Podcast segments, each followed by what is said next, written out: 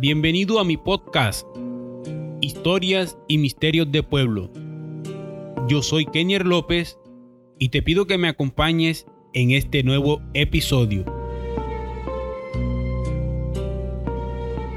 En el día de hoy quiero hablarles sobre un tema que he decidido titular El poder de los niños en cruz. Si usted es de pueblo, probablemente ya sabe que son los niños en cruz. O si es el caso de que usted me escucha en la ciudad o desde cualquier parte de Colombia y no sabe nada sobre el tema, se puede estar imaginando algunos niños que juegan en forma de cruz o se puede estar imaginando cualquier cosa. Por eso te pido a que te quedes hasta el final de este episodio para que escuches todo lo que tengo que decir sobre este tema. Cuando me refiero a los niños en cruz, hablo de un pequeño objeto que tiene varias formas de describirse. Algunas veces se describe como un crucifijo y otras como unas piedrecillas vivas, es decir, animadas. Estas se introducen debajo de la piel y los poderes que se obtienen son los siguientes da fuerza, por eso se emplea para ejecutar actividades que requieran de vigor, por ejemplo la de levantar objetos pesados o llegado el caso para pelear. Además, cierra el cuerpo, es decir, no permite que las balas u objetos punzantes lo penetren. Por eso, eh, muchos hombres lo utilizaban para torear.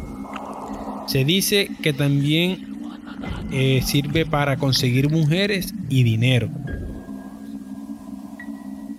A continuación, quiero que escuchen el relato de esta persona que dice tener los niños en cruz, que conoció a varias personas que los tienen, así que escuchen ustedes mismos y así pueden juzgar.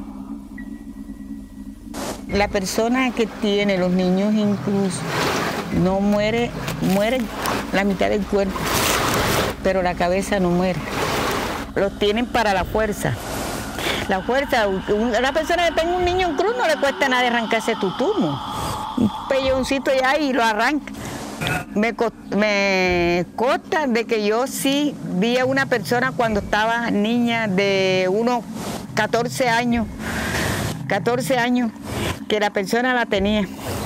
Y cogía una vaca por el rabo y la alzaba así. Y eso era nada para coger una vaca. Los animes son unos muñequitos chiquiticos, negritos, boca roja. Eso lo hacen del huevo de la gallina azul, carne y prieta. Eso entierran el huevo el Viernes Santo, eh, el primer Viernes Santo, y lo sacan el último Viernes Santo a las 12 de la noche. Eso lo utilizan las lo utilizaban los hechiceros para cuando iban a trabajar.